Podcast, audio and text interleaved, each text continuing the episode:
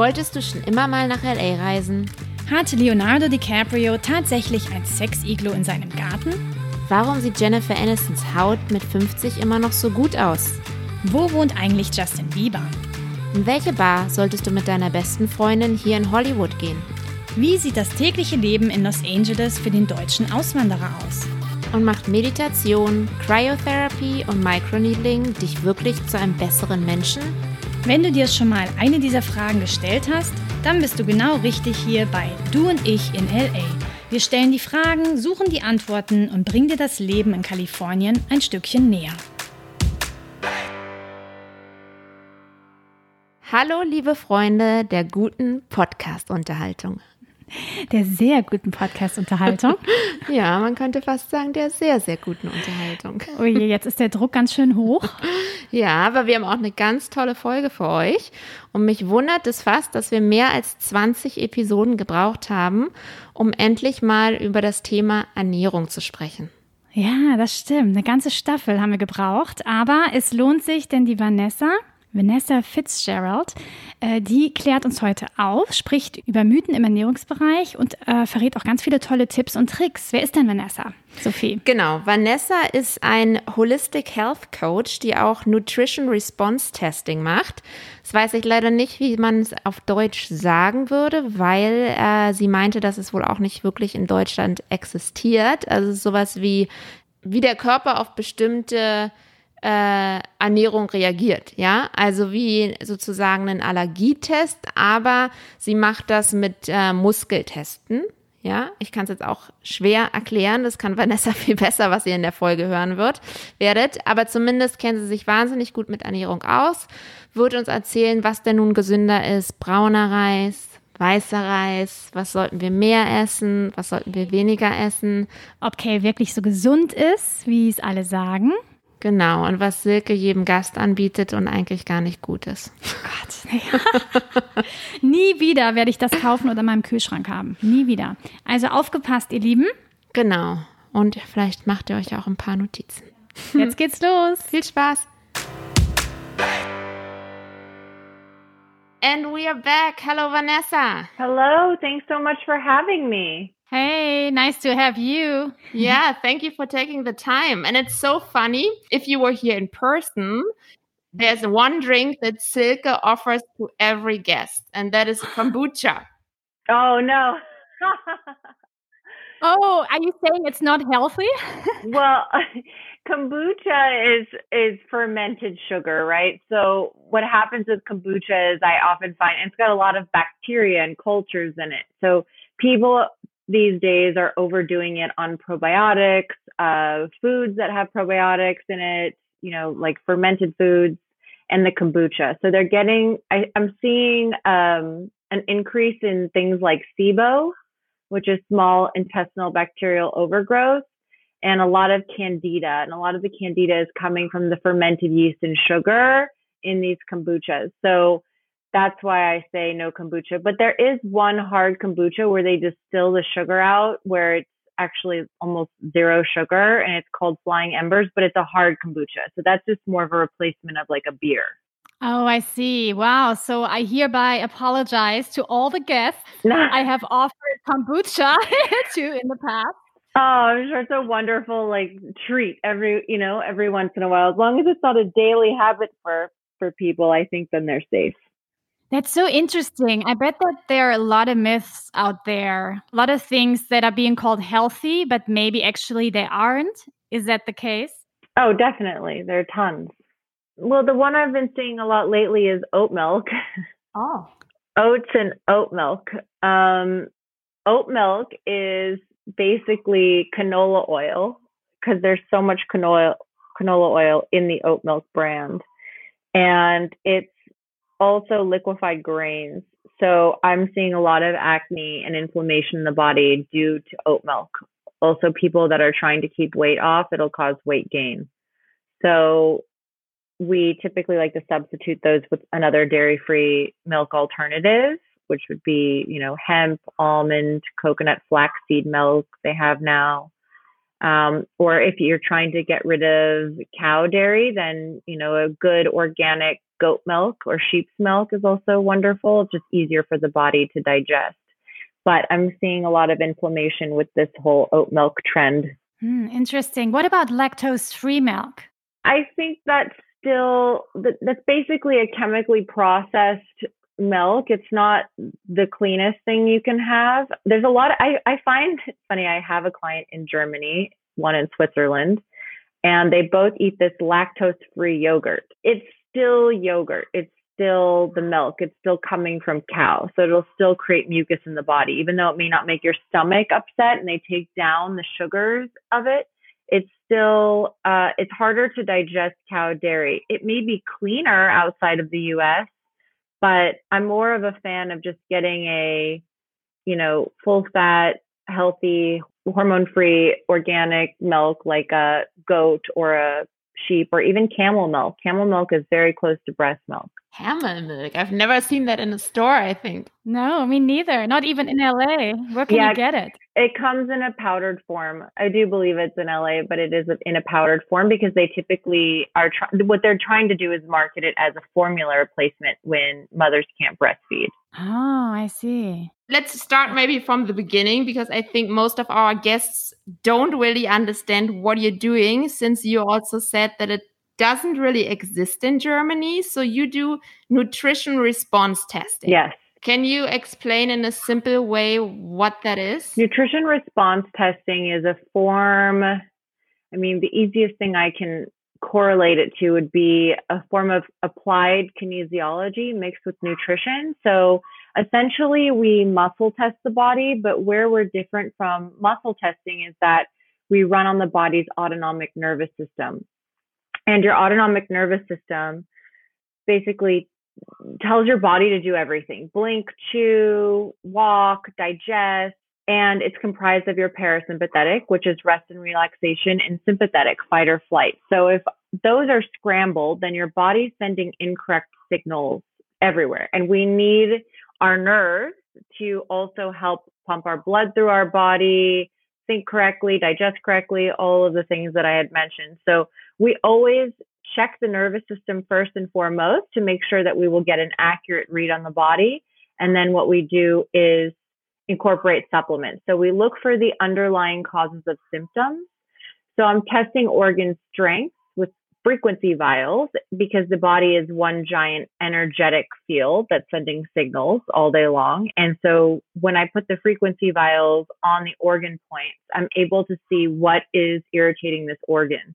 And then we use whole food supplements and homeopathic remedies to help bring the body back into balance. Okay, so somebody basically would come with a concrete issue to you, and then you would try to find out what the issue is? Or is it also more like, I feel fine but not great. Can we see what's going on in my body? Yes, we have that, but we also have a lot of chronic issues. People don't come to me in person unless they have something chronic going on. Now, it could be anything as simple as acne or skin rash to anxiety and depression to IBS and then to some severity like an autoimmune disorder or fainting spells, things like that. And how did you start doing that? I myself was a patient of this practice. I uh, was living in New York and I had studied to become a health coach and I had done different certifications, like one for live blood, urine, and saliva analysis. And I just wasn't seeing a difference in my personal body. And once I I entered into a corporate job, my health started declining. And when I say declining, you know, it's things like I would get very dizzy upon standing. I would black out often. I would have circulation problems, anxiety. My hair was falling out, on and off acne. And then finally, I went to an eye doctor because I felt something was wrong with my eyes. And he told me that I had the beginning of cataracts at age 25, 26. And I thought, this is ridiculous. I'm way too young to have cataracts.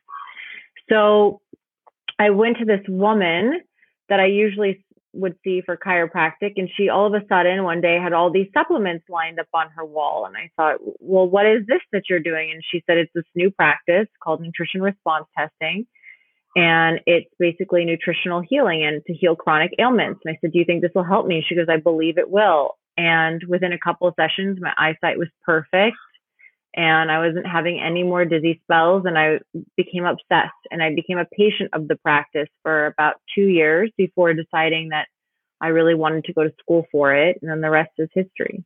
Wow, that's amazing. Uh, and uh, what kind of herbs, vitamins, supplements helped you? I mean, can you recommend some of them? It's hard because everybody that's dealing with an issue, it's never what we think it is. We don't have acne because we have acne. We don't have IBS because we have IBS. We have it because something else is happening in the body. There's a disturbance. So it's hard for me to generally recommend supplements to people. Depends on what they're struggling with. You know, it's also the same as if I were to say to everybody, you know, take this B12. Everybody take this B12. It's the best B12. I'm obsessed with it. But then I don't have an MTHFR mutation, which is a mutation, a genetic mutation where people can't methylate B12. So then they have to take a separate B12. Some people's B12s are too high as well. So it, it's hard for me to generally recommend supplements. Like it's the same with probiotics. Some people overdo it on probiotics and then they'll start ordering a bunch of probiotics online, start taking them. All of a sudden they'll be bloated and have acne. That's because their microbiome was pretty balanced to begin with. So it really just depends. I'll throw up supplements onto my Instagram that I think, you know, I've come across that I really like. Like I, I posted an allergy one that seems wonderful across the board for at least helping with symptoms. But as far as dealing with the underlying root cause, it becomes much more individualized. Yeah, so it would probably be really good to see someone like you in order to know what supplements one should take, I assume. Because it's true. Uh, you know, I have a friend who takes 20 pills a day probiotics, vitamins, B12, vitamin D, everything. Yeah, one person's medicine can be another person's poison. You know, like I would love to say everybody should be on a heavy metal detox. But for example, one of the things I use to help flush the body of heavy metals after we start to break them up is chlorophyll. Chlorophyll can also cause people to feel dizzy and lightheaded and things like that if they have an adverse reaction. So always, always, same with food. One person's medicine is another person's poison. Yeah. No, I feel like especially these days where you everybody knows about so many vitamins and supplements and you always hear like oh you need to take fish oil you need to take b12 and everything and nobody really knows unless you work in that field what is really good for you and what not and that's why keep it people just keep taking on taking on taking on no. Absolutely and then it depends on the quality of the supplement. Where have they sourced? What are the other ingredients? People don't bother to read the other ingredients. They're just reading oh this is a uh, fish oil i'm going to take it but it could be some crazy sort of uh, additives or poor sourced quality ingredients in the supplement, and you don't want to put that in your body. Are there any foods that you think people should eat more and people and, and eat less? Like, are there any anything specific? Like we talked earlier, what everybody thinks, oh my god, that's so healthy, I should eat this all day, but in the end of the day, it's not. So it depends. I just I, what I like to say across the board is these days, I'm getting a lot of complaints just from my experience, whether it be via DMs or my actual clients, is I'm tired all day. I don't have any energy. I have brain fog and I can't concentrate. A lot of also people are saying I'm bloated. So here is what I'm finding for the correlation between the two of those. So there's a great book by Dr. Perlmutter called Grain Brain and it talks about the association of eating grains and the inflammatory effect it has on the brain. So I always encourage people, why don't you try to cut grains for the most part? You know, Monday through Friday or Monday through Saturday, grain free. If you really want to have a grain on Sunday, try it. See how your brain functions afterwards. So typically, a lot of us are overdoing things like quinoa, brown rice. People think that brown rice is healthier than white rice. It's the opposite. So, oh wow. Yeah, so when they overdo these grains, that's when they typically start to feel unwell or at least very bogged down. They're not great at self-starting, they're not great with their energy or their concentration, their focus, things like that. Another one is uh, kale a lot of people eat a lot of kale, kale chips, kale juice, kale salads, so much kale. But then they come to me and they're so gassy and they're so bloated and they their doctor wants to put them on a thyroid medication. Oh wow. Because they're tired. And kale, well some there's there's a, a group called brassicas and typically I'd like to say the top 3 for me of the brassica vegetables are kale, broccoli and Brussels sprouts. But the thing is is that they contain something called goitrogens and these block your thyroid's ability to intake iodine properly. And when that happens, we tend to have either hypo or hyperthyroidism start in the body. Now, it's an overabundance of consuming these things, right? Kale also is very cruciferous, as well as broccoli and Brussels sprouts. So when people eat this, also kale is hard to break up, you know, with your teeth. You have to chew a certain amount of times before you swallow. So it goes in the stomach, and all of a sudden, you know, they're very gassy and very bloated.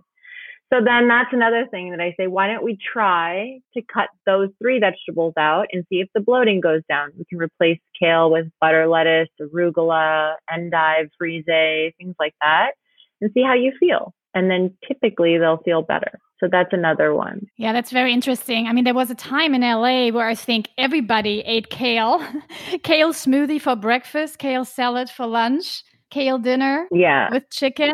Everybody thought it's so healthy, but I always realized stomach pain when I ate too much kale, especially when I had raw kale as a salad. Yeah. Thank you for sharing veggies where everybody thinks it's so healthy. I think you just have to be careful that you don't eat too much of them. And are there any foods or any drinks that you think people should consume more? Like anything that's generally speaking safe or healthy for everyone? Yeah, water. People don't drink water. Mm-hmm, water, mm-hmm. filtered water, not straight from the tap. It doesn't even matter where you are in the mountains. It's the pipes that it's running through. You don't know what how it's being transported into your house unless you have a filter on it filtered water. People need to drink more water. And also, they shouldn't be afraid of high quality sea salt. So, either a pink salt or a Celtic salt is really good for helping draw the water. It's minerals necessary that your body needs so that you can draw the water into your cells. Because a lot of people will drink a ton of water, but they're still thirsty. Oh, so you put the salt in the water, or that doesn't matter, just to add a little bit more salt to food? You can, or you just salt your food, but there's a lot of people that are afraid of salt. So I would, yes, table salt, bad salt. All the other salts, not so great. You want to go with either Celtic or pink salt. Okay. Mm. And I saw on your Instagram account that you're a big fan of Gerolsteiner. Huge, yeah. Unser schönes deutsches Wasser. Yeah, our German water. What is so special about the water? So, what is so funny about this is that I uh, I have a, a holistic doctor that I see here, and because I myself have to get treated, and he gave me um, he he told me one day when my hands and feet were very cold, I needed to drink more Gerolsteiner. I was like, what is this? So he showed me the water and then I started drinking it and I would feel better.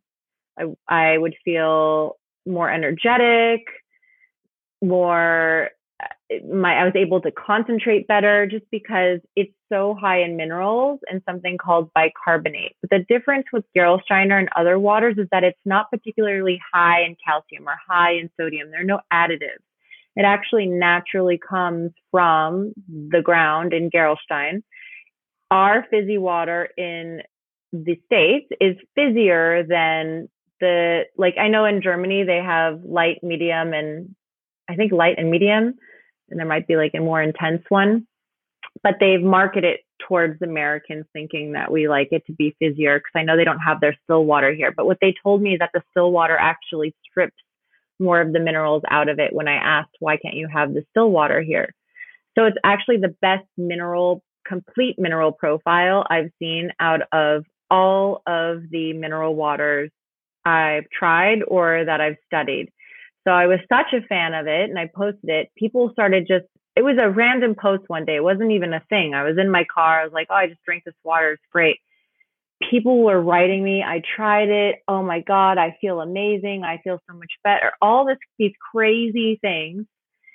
So then Gerolsteiner, uh, I was trying to contact them because I wanted to do a partnership and I was chasing after them and chasing after them. And finally, I got a hold of them and they hadn't ever done anything with social media or anything like that. So we did a full campaign together. And then as a thank you, they flew me to Germany last October and I went to they have they had a big conference called Anuga. It's basically like a food and packaging conference in Cologne. So I went to Anuga and then we flew to Gerolstein and I got to like drink the water out of the ground and see where it's bottled and it was very fun.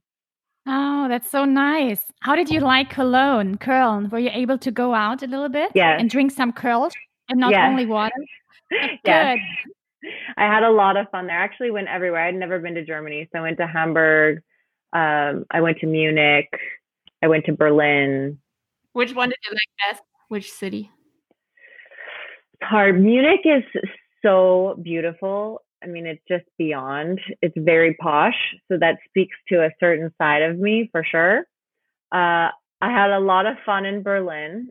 I did go to Berghain, which is I was just about Oh. to ask. which was one of the cra- probably the craziest thing I've ever done in my life. Um, that was a lot of fun. And then, I mean, they were all wonderful, but I think my two top favorites were Munich and Berlin, for sure. Yeah. I have never been to Berghain. I cannot believe it. Do you mind uh, describing your experience? Fill me in. What do you see there? Oh, Are all the rumors true? as yes, all the rumors are true. As soon as you walk in, you feel like all of your senses have been violated.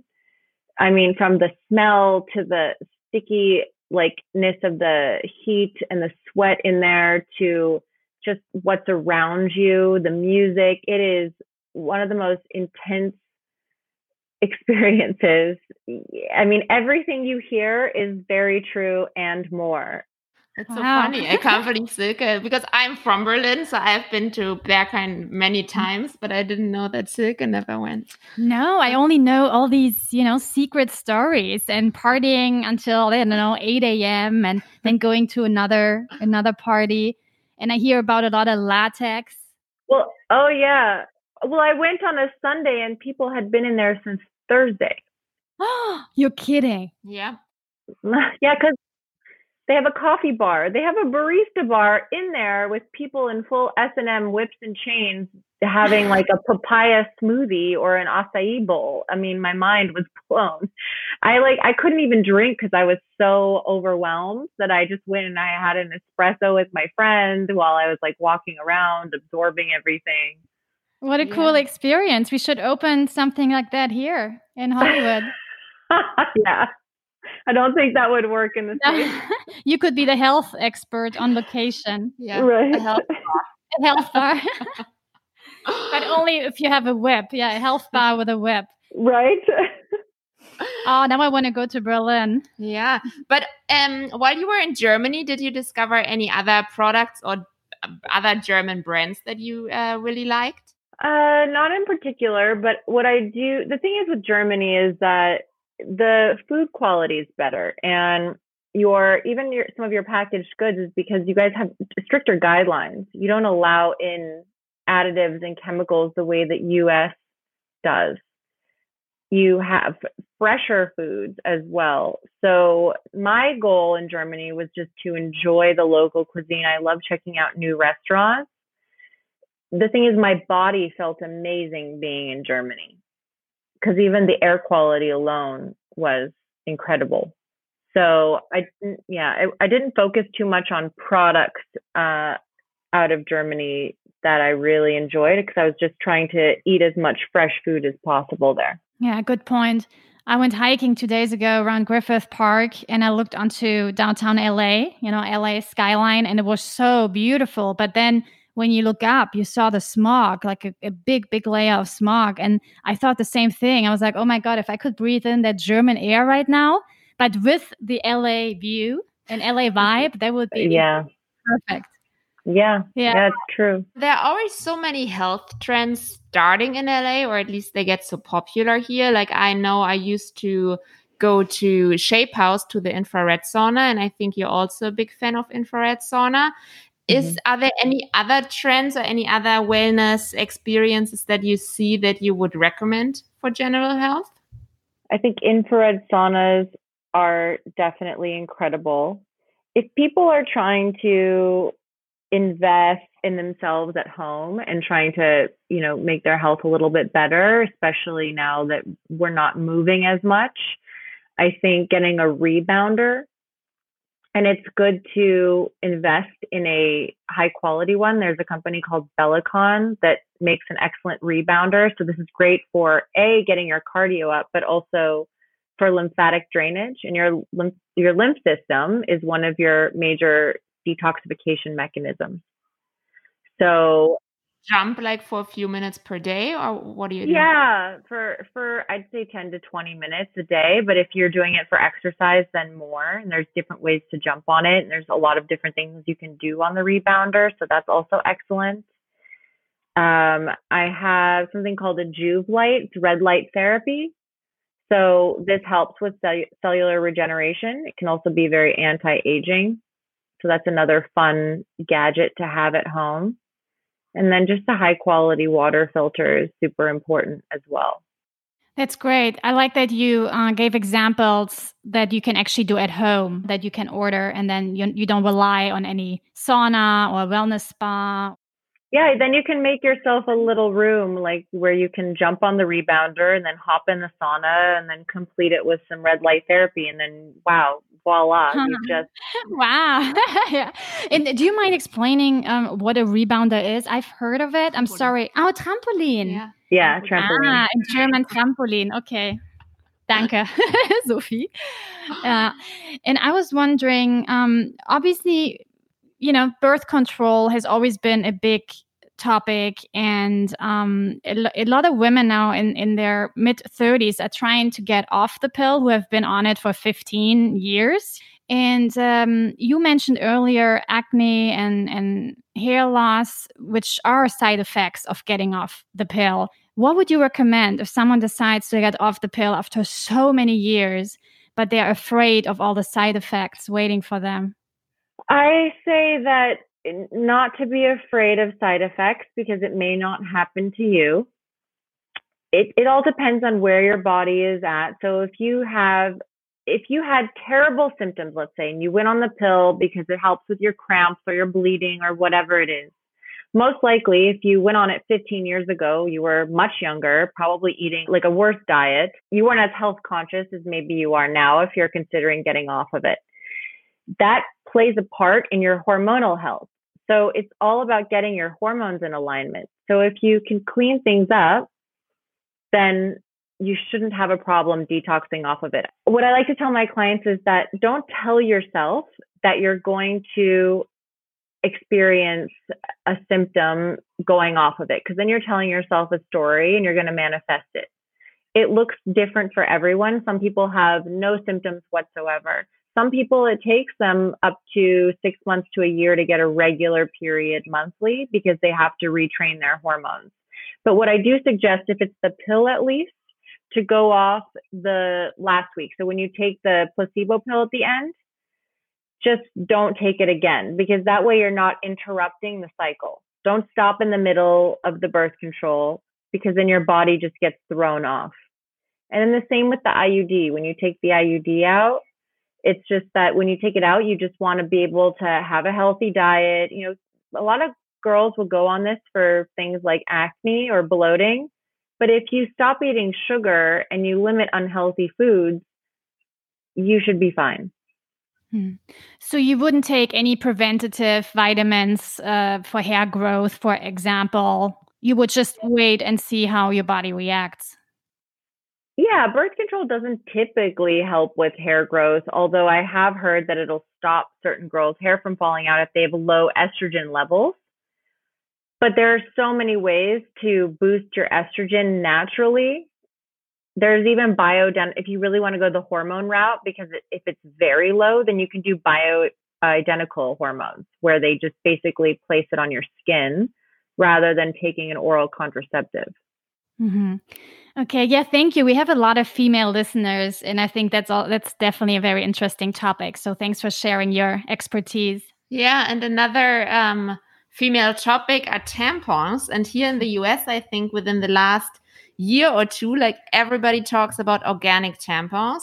And in Germany, I've noticed there are maybe one brand out there who's doing that and that you will find like in some small corner like somewhere in a cvs but here it's such a big topic. What do you think about that?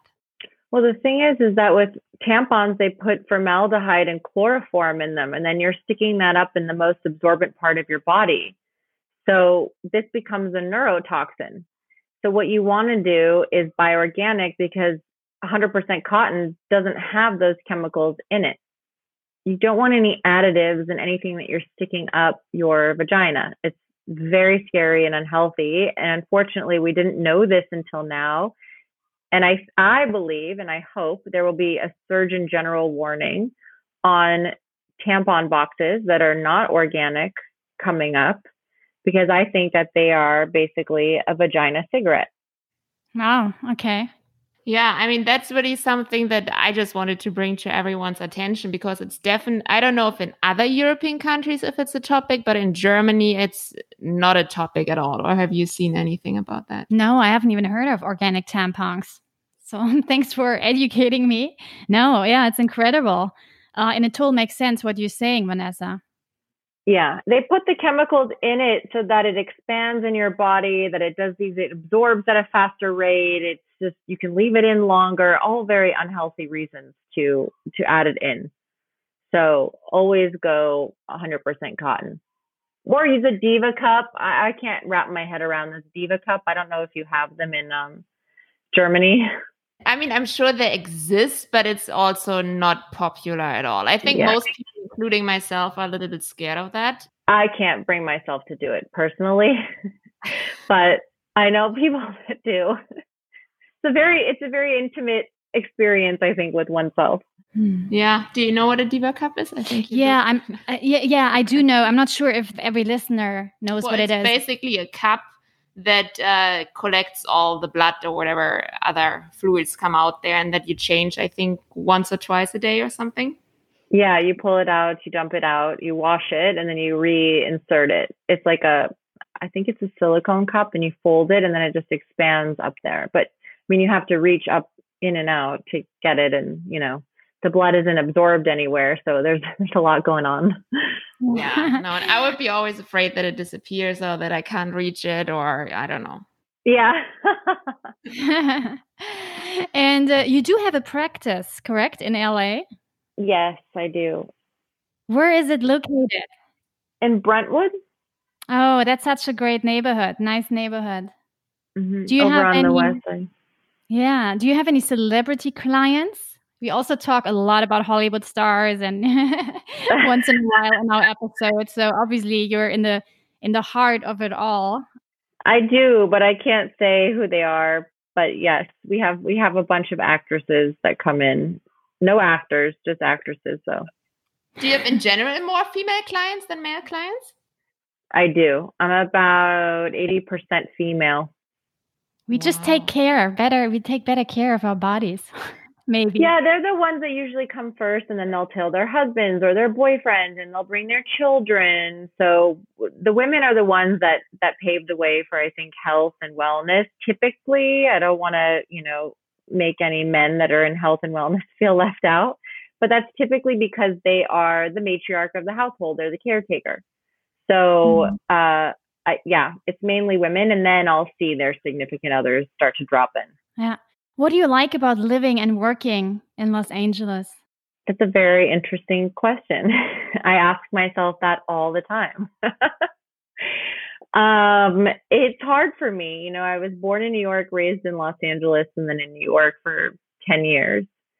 And then I was in Austin, Texas for a year. And I came out to LA and my business took off here. So what I like about living in LA is that it does very well for my business. I, I have developed a great friend network as an adult out here. I like the fact that you can go on hikes and, you know, explore Southern, Northern California fairly easily. But that's not to say that I don't miss New York. I really miss the ability to walk everywhere. I miss the intensity of the city. I miss being able to just pass people on the street and run into somebody and less of a car culture. But, you know, and then I go to Germany and you know, last year I was like, I should move here because just walking around the parks in Munich with the fresh air and just feeling just very at peace was also a wonderful experience. So I think the grass is always greener for everyone. Um, on and especially now because I'm hearing a lot of I, I just can't be in LA for that long or I can't be in the States for that long. I need to get out. And I agree with that. Travel is great, but I think you just got to pick somewhere. And I had chosen LA. And so far, it is working well for me, you know, work and personally. Are there any recommendation that you would give to our listeners what they should definitely do when they're in LA? Go to Erewhon. That's a health food market. Yes. We're just getting one in Silver Lake. It's not oh, wow. open yet. Yes, I'm so excited. No, today's the grand opening. They reached out to me.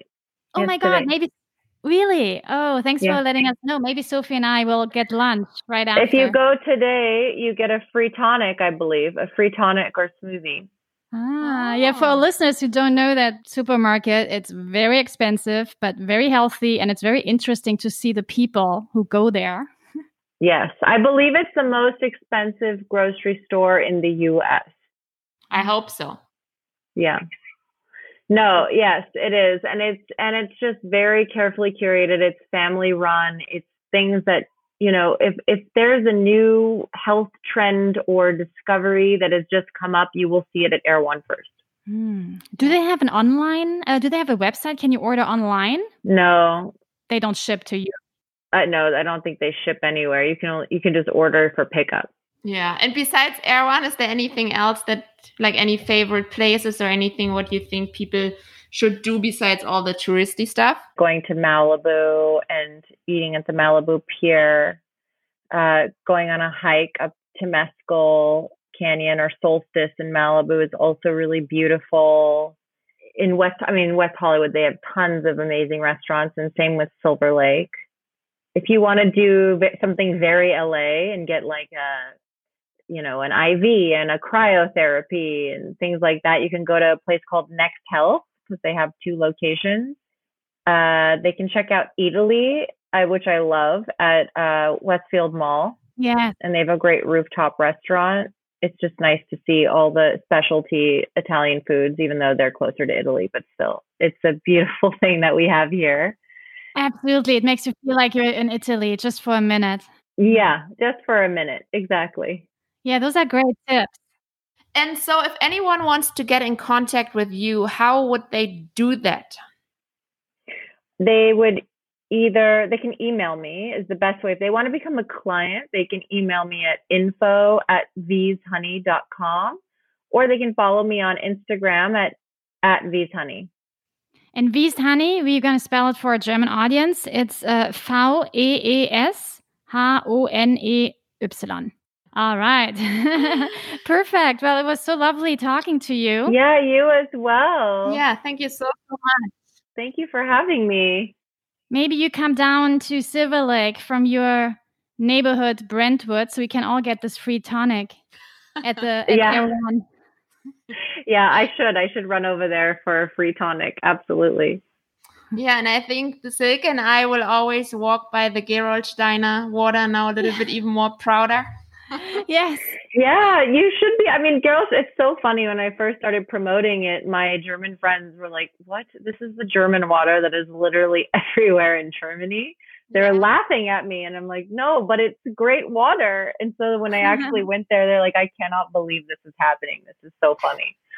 Fantastic. We'll definitely get some. Now we, we value Gerolsteiner even more. Thanks. Yeah. yeah. Well, have a beautiful day.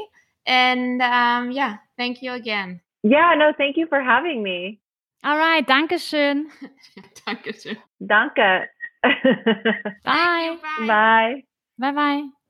So, ihr Lieben, ich düse dann mal los und kaufe mir ein bisschen Kamelmilch. Und ich äh, besorge mir das Piep-Wasser. Nicht zu viel Werbung machen. Das schöne alte deutsche Wasser von der Urquelle. Genau, aber wir hoffen, ihr habt auch ein bisschen was gelernt. Ja. Und äh, Wir hören uns nächste Woche. Genau, bis dann. Ciao.